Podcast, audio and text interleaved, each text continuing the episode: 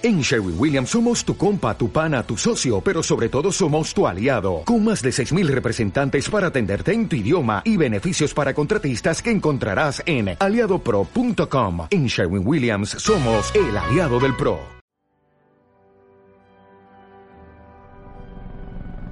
Ha llegado el momento. La ciudad está bajo asedio. Solo un equipo será capaz de defenderla una vez más. Ellos son. Batseñales. Eh, espera, espera, espera. ¿Batseñales? ¿Qué clase de nombre para un equipo es ese? Si se llamaran Batman Incorporated o los Vengadores de los Grandes Lagos, todavía. Y encima nunca hablan de Batman. ¿Pero qué coño es esto? Vale, vale, vale, ya lo digo. Batseñales, el podcast favorito de Batman.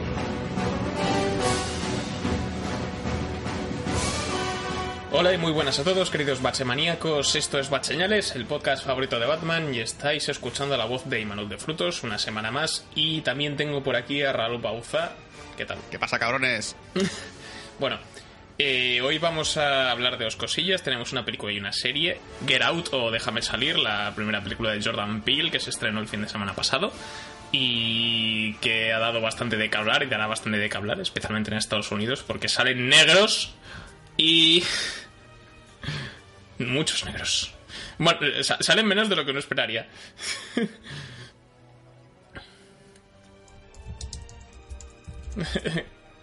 Exacto. Y después hablaremos un poco de Master of None, serie de, de producción Netflix, creada por Aziz Ansari, que hace relativamente poco, hace un par de semanas, estrenó su segunda temporada.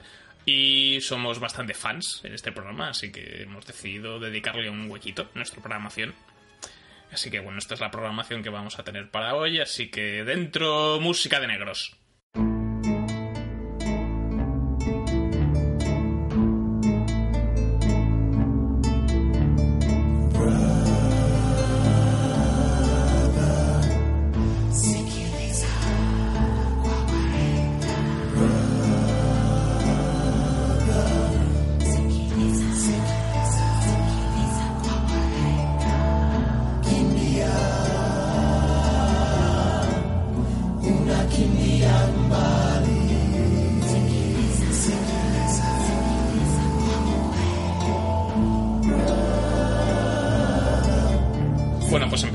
La película Get Out o Déjame salir, como ya he dicho, dirigida por Jordan Peele, también escrita por Jo- Jordan Peele en el año 2015, si no recuerdo mal. Pero bueno, la hemos- aquí la película la hemos visto los dos, pero Sul, por favor, si puedes hacer una pequeña sinopsis sobre de qué va Déjame salir, a qué dedica Vale. tiempo libre.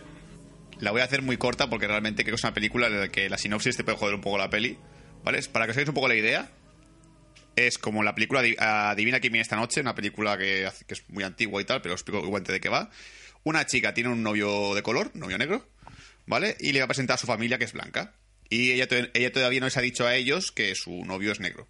Entonces él va un poco acojonado porque, eh, sobre todo en América, es como muy un poco raro que una chica blanca salga con un chico negro, que es un poco incómodo sobre todo para gente que vive en zonas de América, sobre todo del sur, la, la- la parte que era mala, la guerra de independencia, los que eran, los que eran siguen, en plan... siguen siendo los malos, ahora son los tontos. Perdón, guerra de independencia no, guerra civil. Eh, que era muy en plan. Pues a mí lo negro me parece que mejor que esclavos, ¿eh? Y claro, pues básicamente el chico va un poco acojonado. eh, ella le dice que no, que la familia no es racista, que no se preocupe, que para nada. Además, le van a insinuar mucho que no son racistas. La verdad es que lo hacen en la película. Y resulta que esa casa, eh, al menos eh, la, la familia de esta, mujer, de esta chica, tiene, dos, tiene, por ejemplo, dos criados negros, lo cual a él le parece un poco raro que justamente solo tengan criados negros y ve que algo raro pasa en esa casa, ¿vale? Y hasta ahí puedo leer. Ve que no todo parece de verdad. No todo es lo que parece. Es, creo que me gusta a mí decir es la- las películas que se llaman No todo es lo que parece. El final te sorprenderá. Exacto. Este chico fue a ver a su familia a su familia política blanca y no te creas lo que ocurrió. Este chico afroamericano fue a conocer a sus suegros. El final te sorprenderá. Sí, algo así. Sí, la, ese es básicamente esto, porque eh, lo, lo interesante de Déjame salir es, es el, el, el- la- el halo de misterio que pueda tener la, la película, eh, los giros, los potenciales giros que pueda haber. Entonces es, es mejor no, no, hablar en cosa de ello. Pero bueno, como ya he dicho antes, escrita y dirigida por Jordan Peele, su primera película, esto es importante.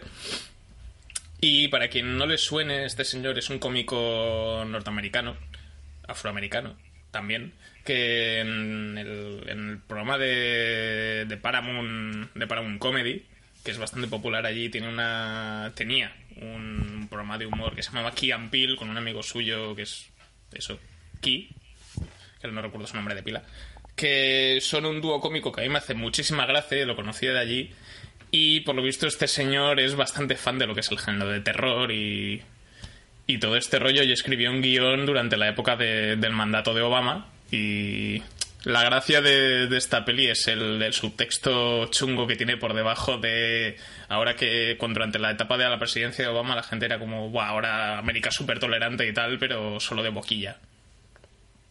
Además, creo que el tío, el tío fue muy listo y dijo, ahora, ahora que está Trump gobernando, es ahora, es ahora que hacer la película. Es el momento. sí, al final es como que ha tenido ahí un doble efecto bastante bruto. Uh -huh.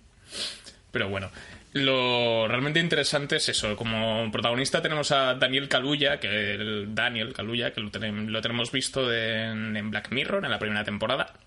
Más el capítulo más flojo para mí de Black Mirror es el protagonista. Desgraciadamente sí. También yo lo he visto recientemente en Sicario como personaje secundario. Que no, no, salía, no salía mucho y tal, pero bueno, el chaval bien. Y aquí es, diría que es su primer papel como protagonista en una, en una película. Y no sé qué opinas tú, a mí me ha parecido que estaba muy bien el chaval. A ver, hay que decir que, por ejemplo, en Black Mirror, aunque el capítulo no me guste, el tío hay un momentazo en el, en el capítulo que hace de puta madre. Yo ya sabía que ese tío era buen actor. Porque el momento, digamos, en Black Mirror del cuchillo en el cuello, sí, que se pone el tío, ese discurso es, vamos, soy todo lo ves, lo ves en versión original y flipas con este hombre. Y la verdad es que el tío está correctísimo. Creo que la, la escena clave en esta película, para no revelar mucho, es la de la hipnosis, ¿vale? Y no diremos más. Sí. Que el tío lo hace de puta madre y está muy bien.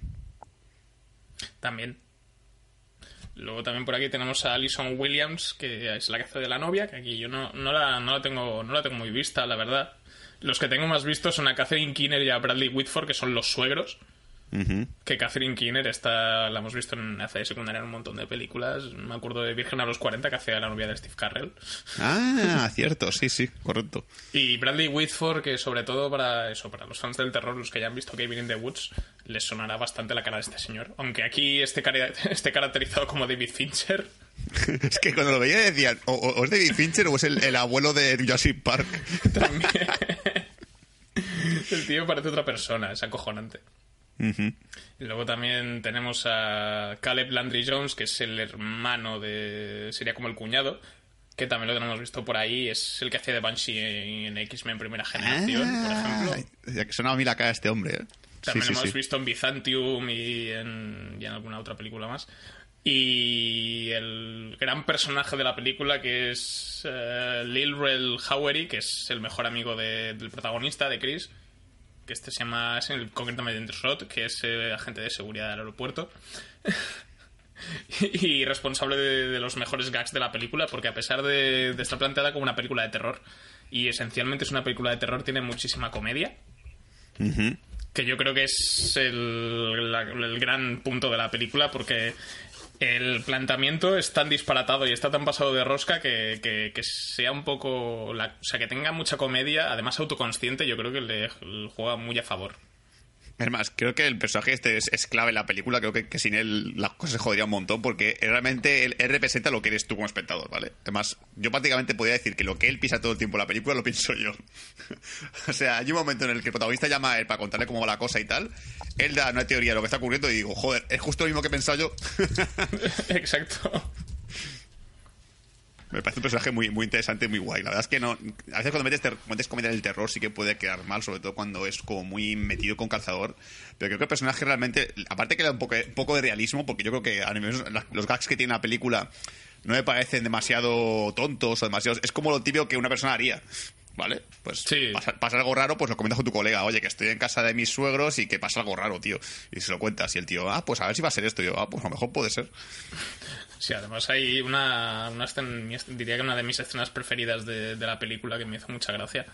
Cuando el personaje de, de Roth toma la decisión de acudir a la policía, porque es lo, lo, lo primero que tienes que hacer en, por X cosas, porque cuando cree que su amigo está en peligro, pues ¿qué vas a hacer? Llamar a la poli, en lugar de ir tú solo. Y, se lo cuenta a la comisaria. La comisaria dice, espérate, ahora vuelvo. se trae dos colegas, se lo vuelve a contar a los dos compañeros y se empiezan a reír en su puta cara. y es como, sé, seguramente pasaría eso. Sí, sí, la verdad es que sí. La vida real seguramente es como, claro que sí, campeón. Sabes que si vas a comisaría con un puto perro entre las manos y es como normal que no te crean, tío. Pero bueno, yo la verdad es que eh, hay muchas películas de este tipo que son las películas que mantienen la intriga hasta el final y que tienen un gran giro y muchas se, acaban deshinchando porque o no tienen ninguna puta lógica ese giro que lo típico dices, vale, me, acabas de, acabas de colar, pero realmente me, acabas de colar mal, porque no, no tiene ningún sentido con los personajes, ni sus motivaciones, ni lo que han hecho durante la película. O otras directamente el giro es tan rocamboleso que dices, vale, pues mira, te has pasado. ¿Vale? En lugar de hacer curva, has hecho un trompo de 360 grados y la has cagado, la leoparda. Creo que Déjame salir no tiene ninguna de estas dos cosas. Creo que, eh, a, pesar de que el giro es un poco rocambolesco, que en parte radica la gracia porque hace que no te lo puedes esperar. Ya menos, eh, creo que sí por si alguien saca la película diciendo, ah, ya, sé lo que, iba, lo que iba a pasar al final, ya me lo imaginaba. yo, mis cojones, te lo imaginabas. Imposible es que luego, lo típico, tenía la película, sabes los créditos, empiezas a pasar la película por momentos, y dices, ah, esto es lo que ocurrió, y dices, ah, claro, tiene sentido todo. Y es lo que realmente gusta de este tipo de películas, que cuando sales de ella, la reflexionas y ves que todo cuadra, que todo se enlaza, y no ves que nada, nada descorche o hay un despunte en el que digas, este, si este personaje hacía, era así, ¿por qué hace esto? Como mucho diría el personaje de, de ella, no, no, mentira, el personaje de ella también me cuadra, no, mentira, me lío. Eh, realmente ninguno. Es que todos los personajes que ves que tienen sentido lo que hacen y por qué lo hacen. Sí, que además eso es algo bastante complicado en el, cine de este género. Y. Y también algo muy interesante que es la banda sonora de la película. Que creo, creo que se la juega mucho en cuanto a tono y por dónde van los tiros. Y yo creo que le da, le da ese toque especial a la película también. Además de, de, eso, de lo que hemos dicho del tono autoconsciente y todo este rollo. Y creo que es, es una película que además como no es larga, dura hora 44, eh, sabe cuándo irte metiéndote pequeños, pequeños giros y tal, está muy bien calculada. Y hacer que el, que el misterio no se alargue demasiado y no, no acabes cansado y decir, bueno, ya me da igual. Sí, o, que, los, que, que también pasa suele ocurrir también mucho, que justo cuando, cuando hace casi elegido siempre hay la típica pista tan evidente que dices, vale, ya sé lo que va a ocurrir. Aquí, en cambio, creo que al menos me la han colado en muchas cosas. Hay cosas que no, ¿vale? Hay cosas que he dicho, vale, este ya me imagino que no va por donde va. Pero otras que directamente me quedé en el cine en plan, no me jodas, cabrones. no me lo esperaba, hijos de puta. Sí, es que realmente esto es muy complicado hablar de esta película sin meternos en spoilers y yo quiero. Yo es que quiero. Mm, yo no prefería hablar sin spoilers de esta película. O sea, lo único que quiero decir es que es muy recomendable. Sí, sí, sí. Para que yo, claro, yo, quiero utilizar, contigo un par de cosillas, ¿vale? Yo, la, gente que la, ha visto, la gente que la ha visto, voy a intentar hablar de manera más interrogativa posible, ¿vale? Y bueno, no spoilearos nada. Solo, solo es una pregunta, ¿vale? Eh, ¿Tú crees que lo del ciervo que ocurre estaba. Es, o sea, es aposta? Ah. O, crees que realmente fue casualidad? Eh, yo creo que es casualidad. Casualidad, que no fue aposta. Sí, Está como buscado o algo. No creo.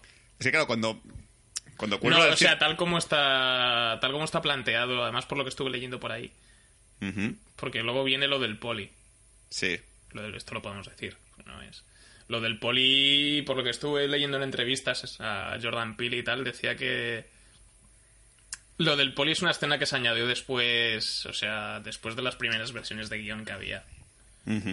Para ir planteando cosas y demás. Entonces, lo del ciervo yo creo que que es eso para, para desencadenar o sea para empezar un poco con para ver el tono y la atmósfera de la peli y después y después que, que, la, que, el, que, el, encuentro con el policía tenga sentido un poco. y también lo del ciervo es para él, porque, claro, él tiene traumas pasados que a lo mejor lo del ciervo le recuerdan un poco esos traumas. Claro, él se te va planteando, te va sentando las bases de ciertas cosas que se desarrollan después.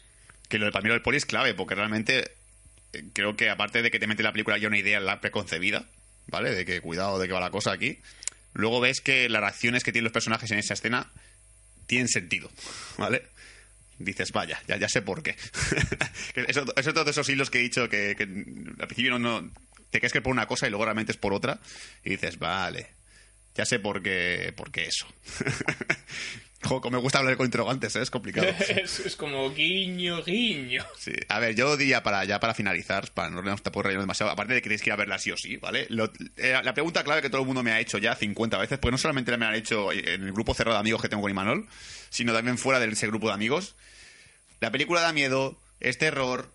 Terror, lo que dice Manol, sí, vale, es terror, pero no es terror de, vaya, voy a acojonarme, lo voy a pasar muy mal, incluso voy a tener pesadillas, para nada, ¿vale? Ya os digo que no hay fantasmas en esta película, no, hay, no, no es tan, una película visceral, ¿vale? Yo creo que las partes en las cuales hay un poco de sangre, el director se encarga de que no sea demasiado explícito, hace lo típico de decir, vamos a quitar esto porque la gente no va a querer ver esto. Yo en ningún momento sentí asco en la película, ni sentí lo típico de apartar la mirada porque va a pasar algo muy, muy repugnante, para nada.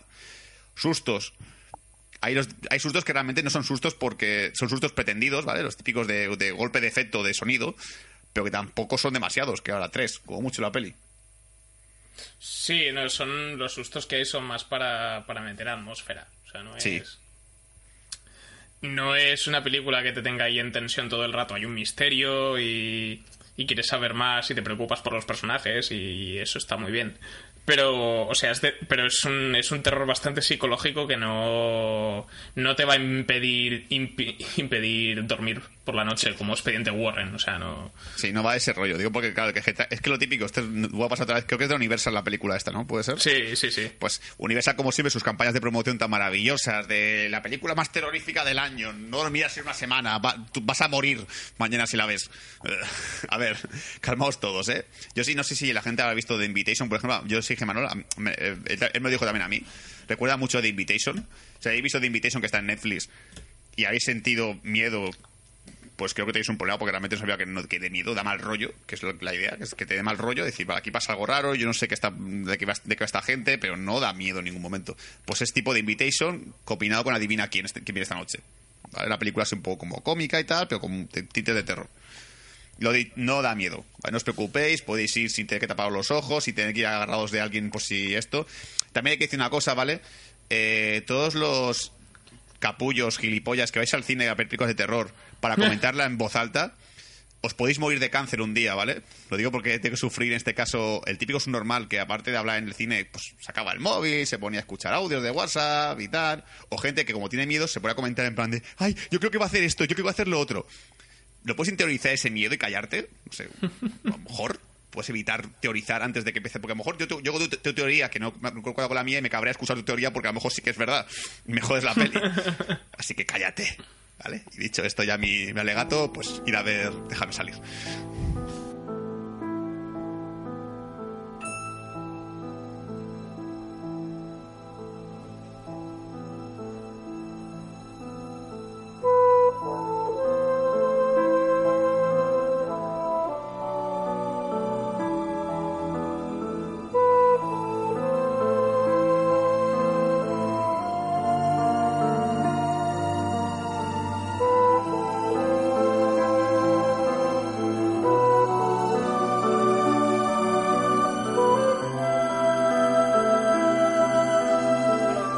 En el programa de Bad Señales después de nuestra primera de nuestra primera revisión, nuestra me- primera opinión de este programa. Vamos con, como ya hemos dicho, con la segunda ficción de hoy. En este caso es la serie de Netflix Master of None. Eh, vamos a centrarnos principalmente en la segunda temporada, pero será interesante hablar un poquito de qué va, de qué, de qué va un poco la primera y demás. Aunque intentaremos no, nos- no explicar demasiadas cosas al principio, y luego ya valoraremos si necesitamos spoilers o no. Pero yo creo que sí, porque hay capítulos que. lágrimas. Sí. Pero bueno. Vamos a, vamos a lo principal. Master of None, ¿de qué va? ¿Qué es? ¿Qué, qué diantres es esto? Es una, es una serie, diría una serie costumbrista, principalmente, un slice of life, que lo llaman los americanos, eh, protagonizada por, por Dev, interpretado por Aziz Ansari, creador, director, creador y codirector de la serie. Eh, donde básicamente, sobre todo en la primera temporada, nos habla un poquito de, cómo es su vida. Él, es un actor profesional que ha trabajado sobre todo, sobre todo en anuncios, está como intentando buscar, buscar su gran oportunidad. eh, tanto en cine como en televisión, lo que le caiga y tal, prosperar como profesional. Y al mismo tiempo se, vamos viendo su relación con, con sus mejores amigos, con su amigo Arnold, que es el típico grandote bonachón que, que siempre pasa de todo. Tenemos a Denise, que es su, su amiga su amiga marimacho. Sí, un poquito. Y después tenemos también otro personaje como es eh, Kelvin, eh, Brian, que es interpretado por Kelvin Yu, que también es co-creador de esta serie. Y sobre todo la relación que tiene con este personaje es bastante curiosa porque como los dos son DFs es de familia de familia indie y Brian es de familia asiática, pues juegan bastante con este rollo temas temas raciales, conflictos raciales que tienen viviendo en Estados Unidos o la relación con sus familias que son de culturas distintas a las americanas que es parte de la gracia de, esta serie. Y luego también lo que es la vida, la vida amorosa de, de Dev, porque tenemos a, sobre todo el personaje de Rachel, que lo interpreta Noel Wells en la primera temporada, que tiene bastante presencia y es un personaje bastante, bastante entrañable. Y luego en la segunda temporada tenemos un personaje femenino, nuevo. Que a ver si lo encuentro. Alessandra Mastronardi. Francesca. Que, es el, que la interpreta Alessandra Mastronardi por razones italianas que explicaremos después, porque, se, porque surgen. Sí. Pero bueno, sí, básicamente la, primera, la primera temporada, si no recuerdo mal, son. ¿Cuántos capítulos son? Ocho episodios. Ocho, episodios, vale. De media hora cada uno, es una serie muy ligera, principalmente comedia, pero tiene momentos bastante dramáticos que, que creo que funcionan muy bien. Es un, todo fluye con bastante naturalidad el cambio de género. Me he equivocado, son 10, perdón. Ahora me acabo de dar cuenta. ¡Subnormal! Ya, es que no sé por qué. no sé qué, serie tengo de esos capítulos en Netflix que se me ha metido en la cabeza esa idea. No sé cuál debía ser. pues eso, 10 capítulos de media hora. Es una serie corta. En, cinco, en un día te la puedes ver la primera temporada, la segunda te la ves al día siguiente, porque aunque te la querrás ver del tirón, porque después de haber visto la primera temporada dices, oh Dios mío, ¿cómo sigue? y aparte, no, empacha para nada porque no es la típica maratón de que acabas hasta el huevo de personajes, porque como cada capítulo es una historia diferente, a veces, a veces incluso es como un capítulo que solo es paja y no tiene nada que ver con la tratada principal, no te aburres. Es como, bueno, mira, este capítulo va otra cosa, ¿vale? Así desconecto un poquito del personaje principal o lo que sea. Exacto. Entonces, eh, resumiendo un poco lo que es. Porque creo que mejor nos centramos en la segunda temporada, que es lo que tenemos más fresco. La primera temporada es eso, la. Es un, es un poco de contexto. Cada capítulo. Normalmente cada capítulo suele ser temático. Esto cambia un poquito la segunda temporada. Y en el primero tenemos, por ejemplo, el primer capítulo habla sobre la paternidad. Dev tiene. Al principio no estaba considerando ser padre, pero después de, cuidar a un par de chavales durante un rato le apetece ser padre, luego se le quitan las ganas y dices, vaya, yo soy ese tío. Ahí es cuando empieza todo. creo que la película sobre todo va, un poco dirigida a gente que tiene de pico años y tal y está un poco en plan o perdida en su vida o soltera. Dice, a ver, un poco la, temática, el, tema principal que creo que tiene la serie es cuando tienes 30 años y encuentras gente nueva y conoces chicas nuevas o chicos nuevos, es un poco esa edad en la cual tienes que empezar a pensar si esa pareja es la definitiva o no.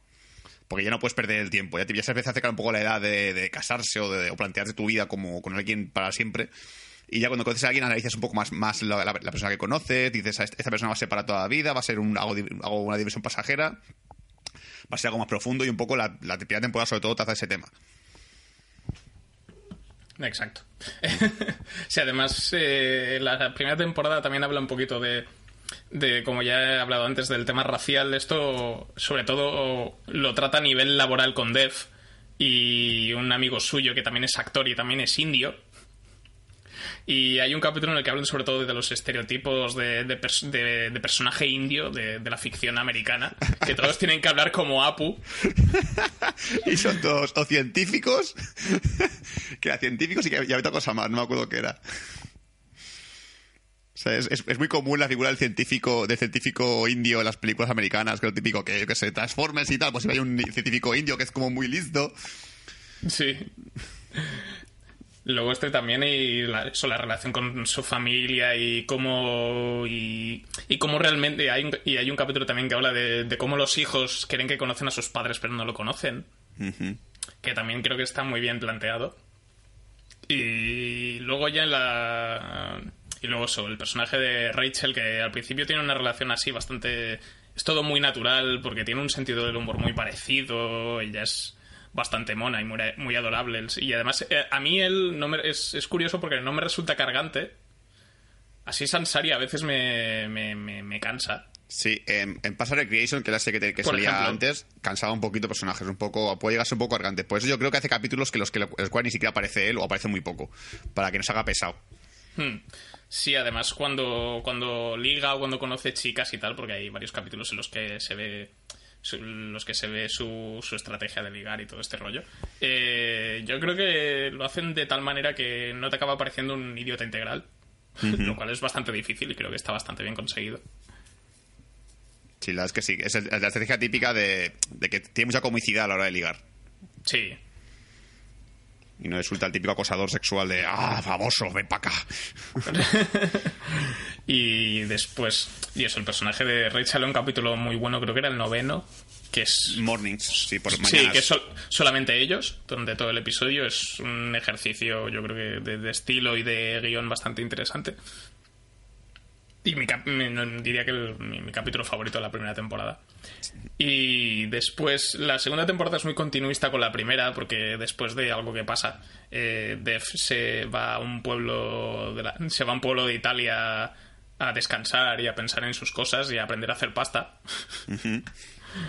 y ahí es donde hace amigos nuevos y se hace amigo de Francesca, que es que luego aparecerá más adelante. Y se vuelve a juntar con su, con su amigo Arnold, y empezamos con. Creo que es en, es en el segundo capítulo, el de la boda.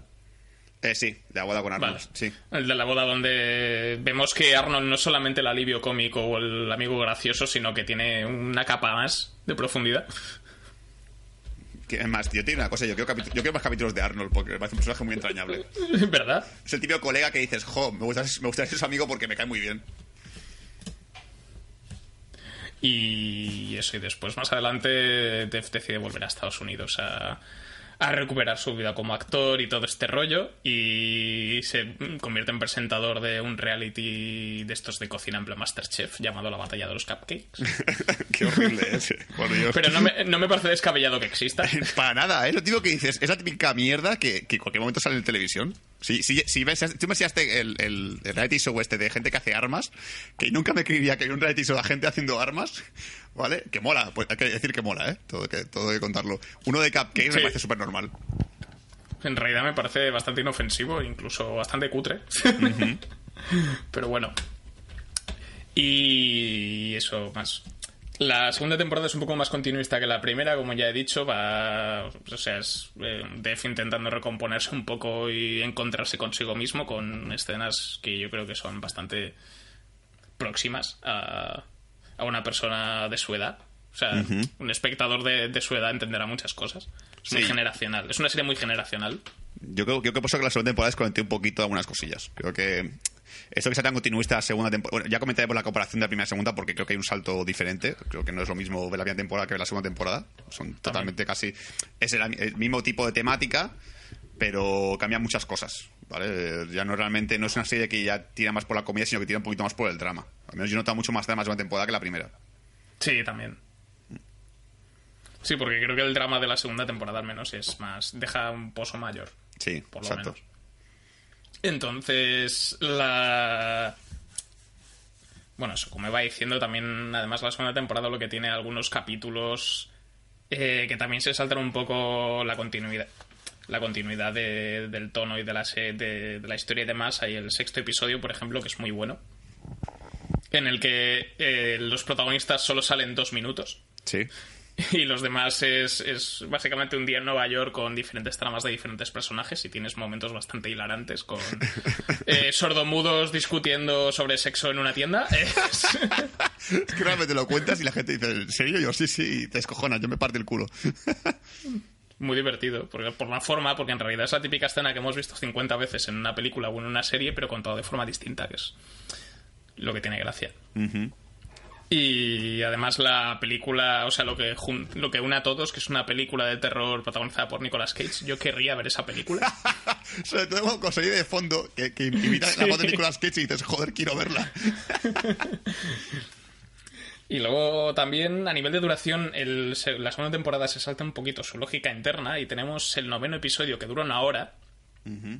Y básicamente es el que hace que tengas ganas de cortarte las putas vendas, no porque sea un coñazo, sino porque es el más dramático de toda la serie. Totalmente, sí. Y te pones muy triste. Es más, es más eh, tiene gracia además porque siendo el episodio más largo de la, de la serie, comienza como si fuese una película. Además, el mismo típico créditos de película, con planos de ciudad así de por arriba, del cielo y tal, y te salen los créditos tipo película totalmente. Además, es una, es es una serie que hay que avisar ya, que le gusta mucho experimentar, ¿vale? Y le gusta Sí. mucho uh, jugar con técnicas de cine y tal. Por ejemplo, que no hemos comentado, el, el primer capítulo de la, segunda, de la segunda temporada es como una película italiana de cine de antiguo. Blanco y negro, muy, muy todo como muy sobreactuado, aposta, etcétera. Todos haciendo eso con la mano. ¡Ma qué cosa, fachere! O sea, el niño gordito es, es- es claramente el, el representante de lo que es la, la figura italiana. O sea, todo sobre, sobre actuación, mucho movimiento de manos. Es la vida, es bella antes de que salgan los nazis. Sí. ¡Ma qué cosa, que tú eres, tú eres un bambino! Que esto es molto difficile. Pero bueno. Y eso, y es una. Es, es sobre todo una serie muy recomendable para los que. Los que les apetezca ver eso, un slice of life y tengan ganas de, de- de humor sencillo o muy y sobre todo muy conectado con lo que es la vida de la vida adulta en general.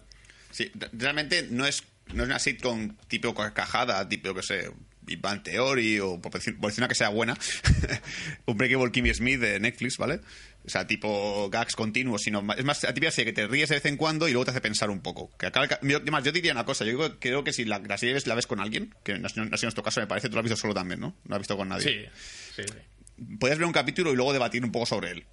A ver qué piensa cada uno, qué se ha hecho cada persona. Y dice, ¿tú, tú qué has hecho en este caso? ¿O tú qué piensas de este tipo, de este tema que acaba de sacar? Porque, como dices tú, sacan, te- sacan temas a, a esto. Por ejemplo, la segunda temporada hay un tema que es sobre la religión y los padres, que a mí me parece muy interesante porque a mí ya, yo realmente me sentí muy identificado con el protagonista. Eso que tus padres te meten la religión un poco así en el cerebro, en plan de tú tienes que seguir la religión mía porque es mi religión y punto. Y tú en plan de, vale, pero yo quiero elegir mi religión o quiero hacer lo que me da gana de mi religión. No, no, no. Tú eres, en el caso de la cristiana, tú eres cristiano y vas a misa cada domingo. Yo, es que es un rollo, pues vas a misa cada domingo. Que a, mí, a, mí, a mí- a mí me pasó, yo fui hasta los 15 años a la misa porque me obligaron a ir. Luego dije, yo, yo paso ya a ese sitio porque me aburro. Sí, además es como el capítulo de los Simpson en el que Homer decide dejar de ir a la iglesia. Sí, un poco. Va un poco por este rollo. Y también es un capítulo muy divertido y muy. y muy. y muy creíble. Y está, la, la serie está llena de, de momentos así, de, de igual no. de igual no diga. de no dices. Eh, Buah, yo pienso como él o yo haría lo mismo, sino en- le entiendo. Sí, sobre todo, ah, yo creo que la verdad es que es eso, es que realmente decir, entiendo por qué hace lo que hace o por qué realmente ha sacado ese tema a colación, pues es un tema que a lo mejor, como trata mucho sobre una generación en concreto, como has dicho tú, que creo que materializa un poco la generación millennial, porque es un poco las tecnologías, hoy en día ya no es ligar como se liga antes, que es todo ligando por, por apps de, de ligoteo, por Sí. contacto de WhatsApp, es un poco la generación millennial, un poco como es la vida hoy en día, que no es lo típico que ves en el cine, de, bueno, mira, pues ese chico valía con esta chica, pues se acercará a su padre y le pedirá, quiero la mano de tu hija, o, o le va a pedir para salir directamente, no, por hacer por WhatsApp. Digas por WhatsApp y dices, oye, ¿qué tal? ¿Cómo estás? ¿Te apetece quedar hoy? Es un poco ese rollo. Sí. Y el. Bueno, no sé si quieres añadir algo más sin spoilers, al menos por ahora. Sí, a ver, yo, para el tema de la gente que no ha visto todavía la serie y tal, ya os digo, no es lo de siempre, ¿vale? Es algo tan diferente que a lo mejor te puede gustar. Y hay gente que me ha dicho que, bueno, gente que me ha dicho no, gente que yo vi en críticas de internet que le ha parecido que no puede conectar con este tipo de serie, ¿vale? Si tú eres una persona que ves Big Bang Theory, eh, yo qué sé, algo que ponen por Antena Antena 3 tipo sitcom o las sitcom de toda la vida, las de risas enlatadas de fondo y tal, no te va a gustar para nada porque no va de eso la serie. La serie va de reírse de vez en cuando, de reflexionar de vez en cuando y sobre todo de ver cada vez cosas nuevas y diferentes. No es la típica serie, no hay, un escenario que se, repite todo el tiempo, como la casa de él, que es como las típicas series que sabes que el, fondo va a ser siempre el mismo porque normalmente solo tienes escenario. Aquí hay exteriores, aquí hay experimentación con las cámaras, aquí hay sobre todo el tema de cronología. A veces pues, hay un capítulo que, hay- que, que me gustó mucho también en su temporada, que es el mismo día, diferentes años. ¿Vale? Y ves, ese- ves salto evolutivo. Realmente no es una serie que digas, ah, este capítulo pues, va a continuar con la trama principal. No, pues a lo mejor este capítulo no va a la trama principal, va a otra cosa diferente, es paja, es relleno, pero es un relleno que divierte y que te gusta. Así que si quieres ver algo nuevo, yo, yo recomendaría, por ejemplo, ver los primeros cinco capítulos, por decir una, una- esto, y si te gusta bien temporada, seguir y acabarla ya que estás. Te quedan cinco más.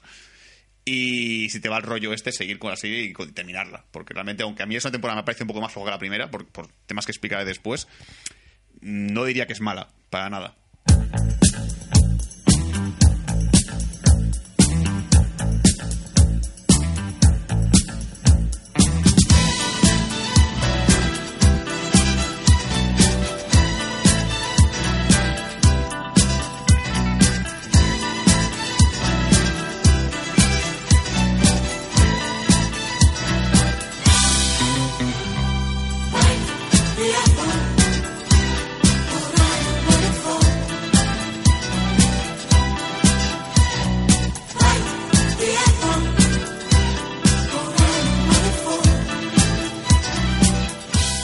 A centrarnos en Master of None en una parte un poquito más con spoilers y hablando de temas concretos de, de la serie, más que nada para desahogarnos, porque no conocemos a mucha gente que la vea.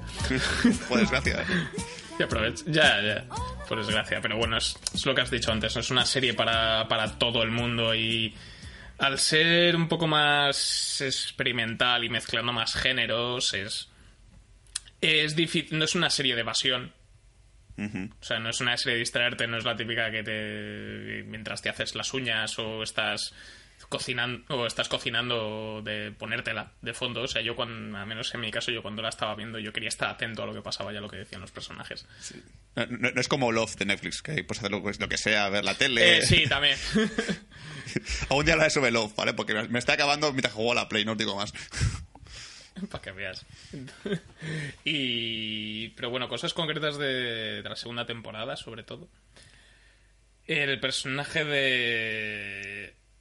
Como ya hemos dicho, de Arnold, a mí lo que me hace mucha gracia de al principio es cuando. Eso, durante la boda. que va a la boda de su ex. Y descubre que el novio es idéntico a él, pero más bajito. Eso es genial. y el tío se cabrea un montón de estoy tranquilo, estoy tranquilo. Y luego le empieza a soltar el rollo y a gritarle en medio de, de la boda. y la única forma de calmarlo es con comida, porque la- los, pla- los platos típicos de Italia otra cosa no, pero están de puta madre. Sí. La, la serie da hambre de vez en cuando, también lo digo, ¿eh? Da un poco de hambre. Esta temporada sí. Sí. Esta temporada mucho. Este capítulo me gustó mucho porque luego, claro, el personaje de Arnold reflexiona sobre lo que le ha pasado y tal, y se da cuenta de que es un tren que, que se fue y que no funcionaba, que realmente él, él se ha hecho un aplico en su cabeza, porque también creo que va mucho el tema de esta temporada de que no es fantasías en la cabeza, ¿vale? De cuando conocemos a alguien, de repente nos crean muchas expectativas de, ah, esta chica es perfecta para mí, es ideal y tal, te haces la película en tu mente de que va a ser genial y tal, y realmente no es la realidad. No es, no es, eh, tienes que un- darte cuenta de que a lo mejor lo que, te, lo que te creas en tu mente es algo temporal, no es para siempre, o no es aquello que has perdido para siempre y dices, ay, no puedes recuperar nunca más. Es que a lo mejor lo has perdido porque realmente no te hace falta más en la vida. ¿Vale? Creo que realmente ese, ese salto que tiene el personaje de, de- de- de él cuando acaba el tema de Rachel, que tú que yo me gusta pensar la temporada que volvería a Rachel en algún momento, que sea lo típico de, bueno, pues Sí, yo también. que, sea, que ella, es el gran amor de su vida y que realmente ese tren es el que, que tiene que recuperar. Pero no, ella se centra en otro tema diferente, está con, todo- con el tema de Francesca. Y te gusta porque tienes un poco de empatía, porque creo que a mí menos me pasó, ¿vale? Yo ya, personas, a mí me pasó de que me gustó una chica que tenía novio, ¿vale? Y con ella estar muy a gusto a solas y tal, porque ese- esa confianza de que dices, bueno, como ya tiene novio y tal, hay- no va a pasar nada que sea demasiado fuerte o que ya me pueda, se puede llegar a ofender, porque sabe que, que- que es como algo prohibido. Pero estás ahí y tú dices, ahí sí, dejas al novio y, y sobre todo esa reflexión que me encanta, que es la típica que dices, es que él es un gilipollas comparado conmigo y quiero que salga conmigo porque yo soy mejor que él.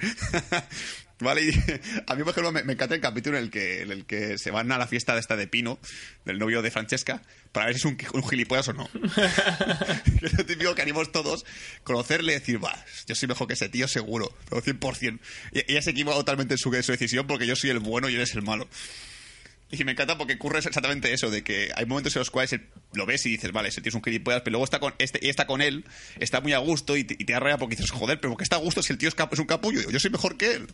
No me jodas. y es, fantástico, a mí me pareció un capítulo genial. Y la verdad es que la, la trama de Francesca me pareció muy interesante, sobre todo para, para gente que, ha- que ha vivido un poco esa, esa situación de que te guste alguien que, que está prohibido. Sí, porque además es eso, el personaje de, de Francesca yo creo que está bastante bien, está bastante bien planteado El novio me daba mucha pena porque además es el malo de John Wick 2. Sí. Cuando me y es, dijiste, muy- dije, es un cambio de registro muy bestia. Es como, qué raro que no quiera matarle. Y, y- y- eso está muy bien italiano, ¿eh? Me hizo cuando se puede discutir con ella en la cocina, era muy gracioso. Sí. ¿Por sí, qué, sí. ¿Qué pasa? Se falta romper, romper un plato de pasta contra la pared, típico que estar nada de. ¡Eh, ¿para qué cosa? Que no sé por qué sigo contigo si, sabe, si tu pasta sabe a mierda. Esto pero en italiano. Entonces, y sí, es, es, es, es un, ya te digo, es una relación muy potente y, y lo que pasa durante el, cap- el noveno episodio para que, que le da la vuelta a todo y acaban todos hechos una puta mierda.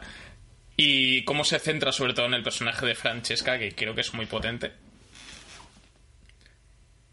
Yo creo que realmente cuando, cuando él se cabrea con ella, creo que lo, yo, yo esto hablé contigo por WhatsApp y tal. Sí, eh, entiendo el personaje. Tú dices que entiendes mucho el personaje de ella. Yo entiendo mucho el personaje de él porque realmente te da rabia que después de todo lo que has vivido, después de que has demostrado a ella muchas veces de que con él- contigo está mucho más a gusto que con él, con su novio, aún así elija al otro porque es mucho más cómodo. Porque no, no implica, no implica moverse, no implica arriesgarse. O sea, es como, bueno, si estoy con él, si, si estoy contigo tengo que cambiar mi vida. Si, si estoy con él no tengo que hacer nada y todo se mantiene como está. ¿Vale? Luego, lo que, lo que dices tú también, ¿vale? Es cierto. El personaje ella tiene una situación, por ejemplo, familiar y tal, que le, va- que le jode un poquito cambiar la vida tan radicalmente. O sea, es muy difícil que ella diga, no, pues me, me quedo contigo en Nueva York, que toma por culo. ¿Vale? Dejo a mi abuela en su tienda de pasta y tal, que haga lo que salga los huevos. Dejo mi vida en Italia, me voy a vivir contigo en Nueva York porque... Es que a mí, a mí sobre todo me encantó, porque esto en las películas, las películas románticas ocurre mucho. Y más tú lo has visto, tú lo has Sí. visto igual que yo, que lo típico, que al final ella se da cuenta de que él es el amor perfecto, lo dejan en el altar al otro y se va con él. Pero realmente es lo que le dice, a- lo que le dice Arnold, que, que ese- creo que ese personaje que me encanta, como he dicho ya tres veces, me encanta ese personaje de la serie porque sus frases, sus reflexiones son geniales. Le dice, vale, tú mismo vives una fantasía, ¿vale? Que es maravillosa, ¿vale? Y te da miedo decir la verdad a ella porque se rompe esa fantasía. ¿Qué pasa? Eh, Que si de repente ella te dice que sí, tú sabes lo que es la presión humana que tienes que tener en tu cabeza, pensando que ella ha renunciado todo por ti. Y como luego veas algo que no te gusta, tú no puedes romper con ella, porque realmente ella lo ha dejado todo por ti y no puedes decirle, ah, pues me he dado cuenta de que a lo mejor no, de que me he equivocado, de que esa fantasía que yo me he hecho en mi cabeza no es tan real como pensaba. O sea, es una presión brutal. O sea, es algo, es algo que realmente no es recomendable para nadie. Es decir, para ella también, porque ella, ella está todo el tiempo pensando, bueno, pues he, he dejado mi vida pasada, pues este chico, espero que este chico merezca la pena en todo lo que hace.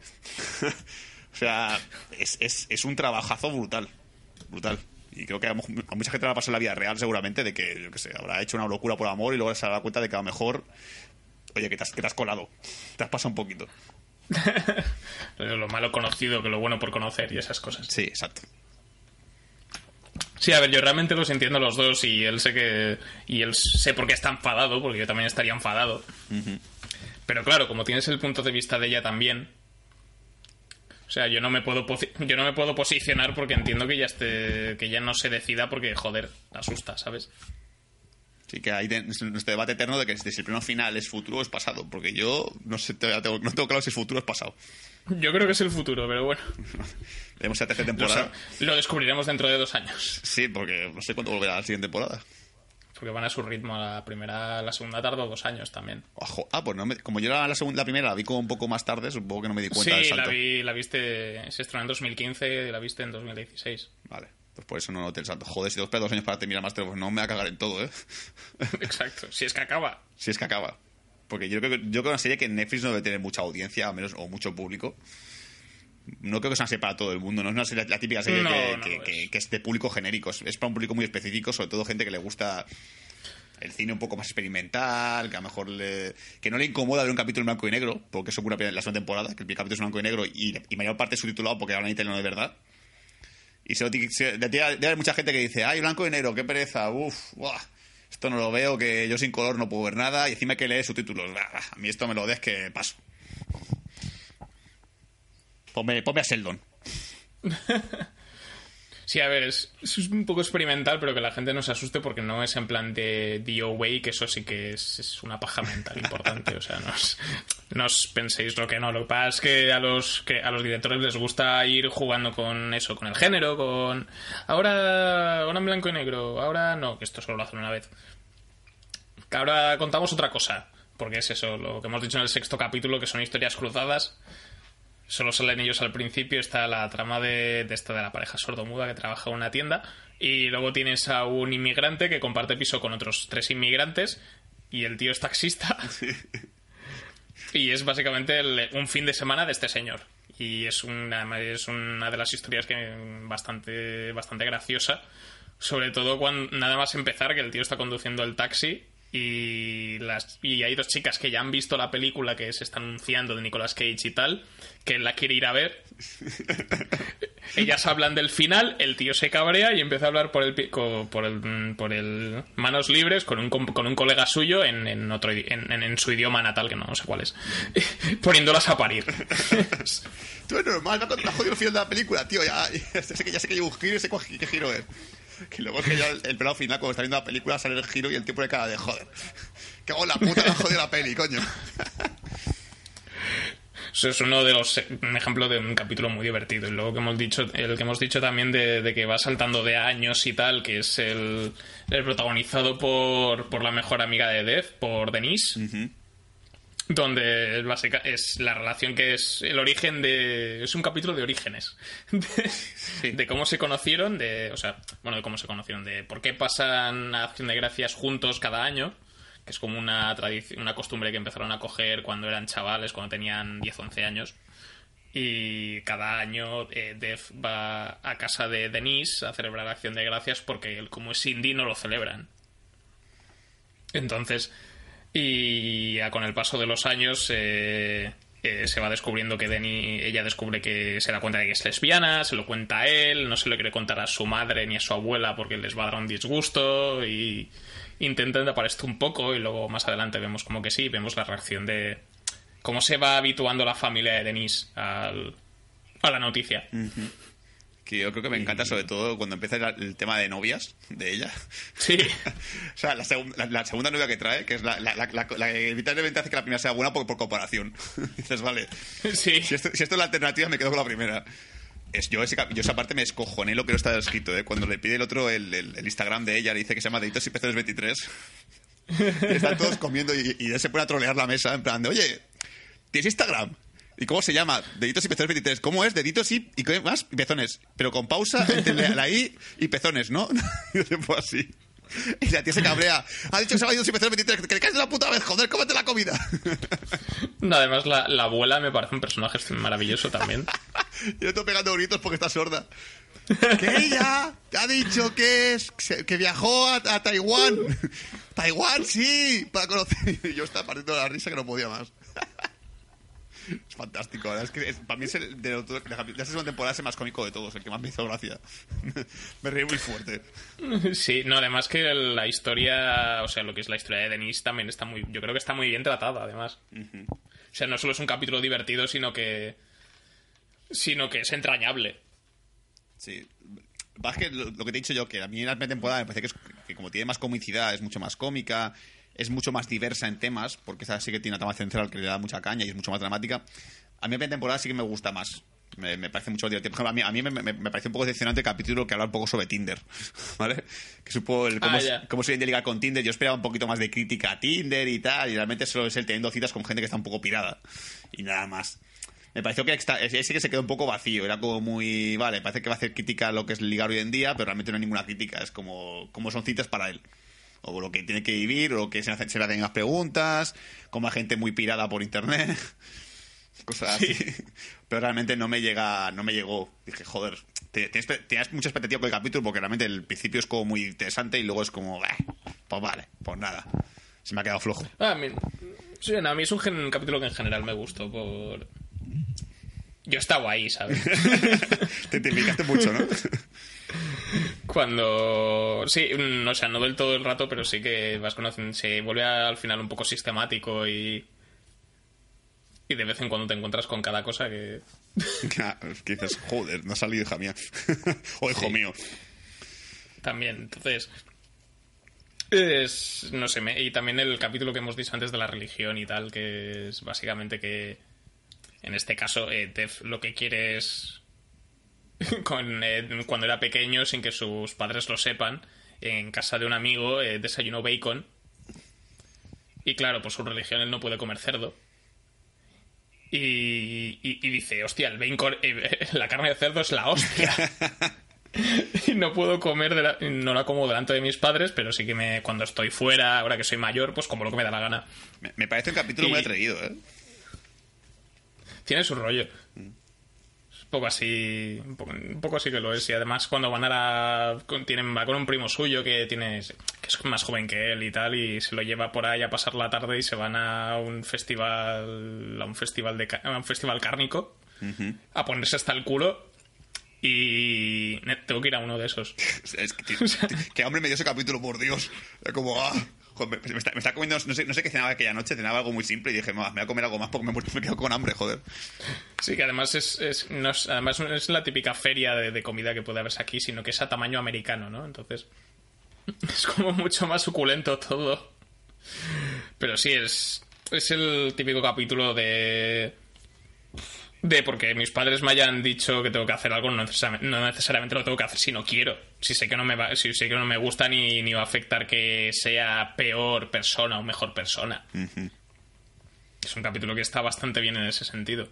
Y luego también todo lo relacionado con la batalla de Cupcakes y su y su jefe Jeff, Sí. que, que es además lo interpreta Bobby mm, Cannavale, que es un tipo que, que, que ha salido en bastantes cosas. Es la típica cara conocida. Yo recuerdo de Blue Jasmine. Sí, ah, correcto, sí, era el novio de la, de la otra. Correcto, sí. Sí. Es un- el gilipollas, sí. Sí, es el típico tío que tiene cara de cabrón. Yo lo estaba viendo y se portaba muy bien con él. Y digo, este te la, se la va a meter doblada en algún momento. y además, tal como se conocen, que han quedado para cenar y tal, dice ya, yo voy a voy por la cuarta cena. Es la madre que lo parió. Joder, es que, que aguante tiene el cabrón, ¿eh? Que yo, ¿Qué es eso? También este tío que te, también te está dando hambre, ¿sabes? sí, que- que yo como el nombre, el nombre de actor no me lo sabía, pensaba que a lo mejor que de verdad este actor también era un chef famoso o algo. Dije, a lo mejor así va a ser verdad que, que es famoso el chef este. Y luego dije por internet, no, es mentira, coño, es ficción. como Eso es mentira. Es que a mí el canal eh, Food Televisión me parece algo súper normal en América. No sé por qué no, no existiría. No creo que se llame Food TV, pero hay canales de este rollo. Sí, sí, sí. Entonces, lo que sí que creo que existe es el de Raven Life. ¿Ah, sí? ¿Existe el de Raven? No sé si... exi- A ver, Raven sí que existe. No sé si tiene programa propio, pero claro, el formato del programa me parece tan tan conocido con este rollo en plan Oprah y todo y, y tal que, que no me extrañaría que existiese. Puede ser. Y tal como se tal como salta todo que descubren se destapa lo del acoso con, con, con Jeff y tal y, y Raven le monta un pollo en directo. Todo tipo en plan de, no, no, sí, no somos amigos de verdad. Tampoco somos muy... Somos conocidos y tal, pero no, tampoco somos amigos del alma. Sí, sí, no, somos inservibles. A ver, tampoco es eso, ¿eh? Cuando acaba el trabajo cada uno se va a su casa y ya... Y se acabó. Pues sí, yo creo que... A mí, no sé, yo creo que en general la segunda temporada me ha dejado mejor sensación. O sea, es menos divertida, es menos graciosa que la primera temporada, pero yo creo que me ha llenado más A mí, como serie en sí. sí, a ver, es mucho más profunda y tal. Yo a lo mejor porque buscaba algo más... Claro, lo típico que cada, cada vez que había un capítulo nuevo decía, se acaba la temporada, se acaba la temporada. Y realmente, como son, un poco diferentes, mi cerebro no se adaptaba a este tipo de, de nuevo de, de nueva narrativa, ¿sabes? De decir, ah, es un drama. Yo, ah, vaya, pensaba que era una comedia serie y que era todo pasárselo bien. Pues no, es- se ha convertido un poco, para los que conozcan Jack Horseman, es el típico rollo de final de temporada de vamos a meterte cosas muy chungas y muy tristes en una serie cómica o de matiz cómico. Y va un poco por este rollo, pero yo creo que en Master of None creo que está mejor medido. Y el humor también, como es más cercano y menos surrealista, también es, es más divertida. Cuando tiene que ser divertida. Sí, que no, que no, no, tampoco es que sea un drama de llorar, que no está, bueno, no pese tampoco eso de mí, o sea, es que realmente es una serie que, que, que sigue los toques cómicos, el personaje de él sigue siendo igual de divertido a la de ligar y tal, y, y más, creo que con forma de ligar es interesante aprender sobre ella, creo que lo hace muy bien el tío, Sí, Eh, pero eso, que no, no es un tramón, pero bueno, que es diferente, que no es lo típico de temporada que es continuista en lo que se refiere a, a tipo de narrativa, a lo, a lo que está contando, etcétera. Pues ahora solo nos queda esperar a ver cómo lo hacen la tercera temporada, qué se les ocurre y... porque no sé si está confirmada una tercera temporada. Eso tampoco lo tengo muy claro. Hombre, es, serie para, para, que mucha gente escriba posts en, en, blogs de que es una serie muy interesante, pero que no es lo que he dicho yo, no es para todo el mundo. No, es la típica serie que le da prestigio a Netflix. o sea, ya que dicen que es la churrería de, de, las series, pues tiene tres o cuatro que son las, las, las del montón bueno de verdad, que si esta la meteríamos dentro de allí. Sí, ah, me da curiosidad, estoy viendo la biografía de Raven y ha hecho un par de programas de televisión en los que aparece de, comentarista, pero ninguno se llama de, Real Raven. Jo. hay unos cuantos, ah, es que hay uno que se llama The Real, pero nos pone que no es protagonista ella, que solo sale en un episodio, sé que eso fue como invitada. Pero hay uno que se llama The View. Ah, esa, esa, serie de televisión no es un programa de presentación, ¿vale? Pues nada, pues esta mujer ha hecho cosillas, pero no tiene ningún programa. No, es real, chicos, lo siento. Jo. Vaya, The Real Raven no, no se adivina de verdad, es que es por parte de la ficción. Bueno, pues hasta aquí el programa de Bat Señales. Eh, habéis escuchado al podcast favorito de Batman, habéis oído a Imanol de Frutos, a la Rauba, Falla, Ismael Velázquez. Eh, para la semana que viene, creo que vamos a hacer un programa muy similar al que hemos tenido ahora. Yo, por lo menos, tengo bastante material del que hablar. Yo intentaré acabarme de un Breakable Kimmy Smith la tercera temporada para también comentarles y otras series más de Netflix que tenemos para comentar. No, Unbreakable. Voy por la mitad, si no me equivoco. Voy el capítulo 6. Voy para allá. Si este fin de semana no ocurren muchas cosas, en un principio, como veo dos, capítulos al día, puede que llegue para el próximo miércoles. Te dará tiempo. vale, pues el plan original de, la próxima semana es este: Unbreakable Kimmy Smith, eh, Piratas del Caribe, la venganza de Salazar, la quinta entrega de la saga, que ya dices. Vaya. Fast and Furious con, Fast and Furious con barcos. Eh. Ojalá, ¿eh? Ojalá. pues ya, tío. Y después tenemos Wilson, también, película independiente de la semana. Adaptación de cómic, también, casualmente. Y bueno, es lo que vamos a dejar para, para este próximo programa. Esperemos que os hayáis pasado bien en este. Recordad que estamos en Evox seguramente nos estéis escuchando desde ahí. En su defecto también estamos en iTunes, por si queréis buscar programas anteriores o os da pereza usar iVoox. Y lo que son novedades del panorama, trailers y demás cosas, eh, lo ponemos en nuestra página de Facebook. Eh, hace poco hemos puesto el trailer de Juego de Tronos que tiene una pinta bastante salvaje. Ay, tengo que verlo todavía, ahora lo veré. pues ya te. las pajas, eso es. Pero bueno, así que esto ha sido todo por hoy. Esperemos que nos oigáis próximamente. Adiós. Año.